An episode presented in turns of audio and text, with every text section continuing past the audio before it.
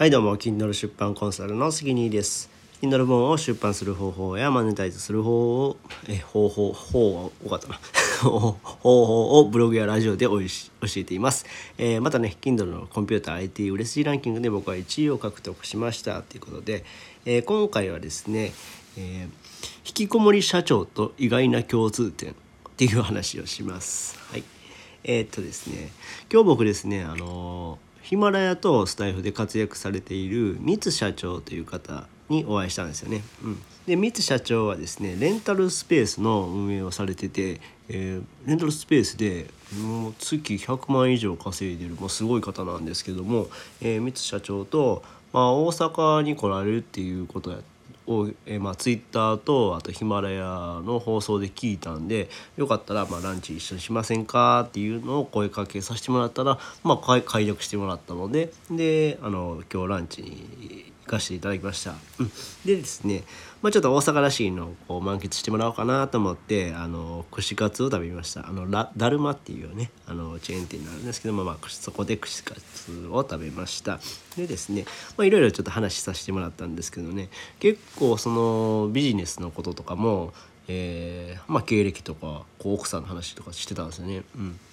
ビジネス、まあ、僕はビジネスはまだまだなんですけども、まあ、みつさんみつさんの話聞いてるわ、まあ、すごいなとか、まあ、その淡々とこうコンテンツを作る能力とかがもうすごいなと思ったのとあとその経歴がですねやっぱ会社員時代っていうのがこうまああまりうまくいかなかったっていうのと、まあ、生きづらさを感じてたっていうのがその僕とすごい似てるなって思ったんですね。僕も3年前までねあの工場勤務だったんですけども、まあ、すごく生きにくさを感じてました。でその中で今フリーランスでやっていてやっぱすごく生きやすいんですよね。その自分にマッチした生き方になってるなっていうのをまあそうお互いに話しててあなんか共通点結構多いですねとか。であとですね奥さんの話もしてたんですけども結構その僕も僕の奥さんもそうなんですけどもミツさんの奥さんもあの結構まあ繊細なタイプ。HSP っていう感じかな。まあその診断とか受けたことないんですけどもまあ、その話聞いてるとすごいあの繊細な部分とかがあなんか一緒ですねみたいな感じでなんかすごい共通点が多かったんですよね。うん、って思ったのがやっぱりねその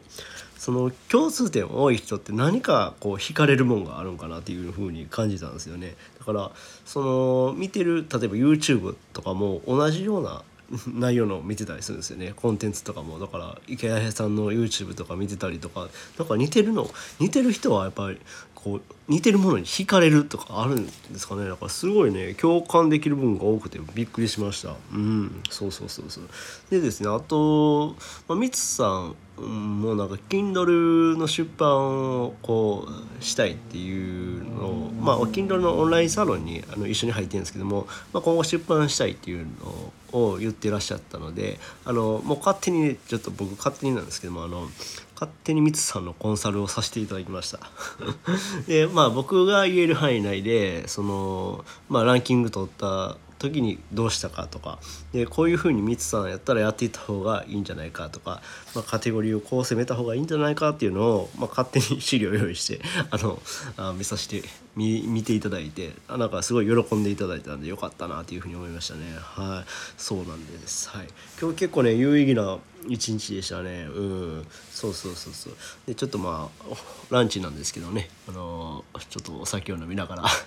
ランチしてました。まあこれで会社員じゃないからできることかなと思うんでね。やっぱねえーまあ社長とかフリーランスとかになったらこういう 自由さがいいなっていうふうに思いましたね。はい、っていう感じで、えー今日は引きこもり社長ミツさんと、えーランチに行ってきたランチに行ってきた引きこもり社長三つさんと意外な共通点があったよっていう話でした。はい、えーこの話が役に立ったよって方はいいねボタンを押してもらえると嬉しいです。またチャンネル登録フォローしてもらえると励みになります。最後までご視聴いただきありがとうございました。それではまたバイバイ。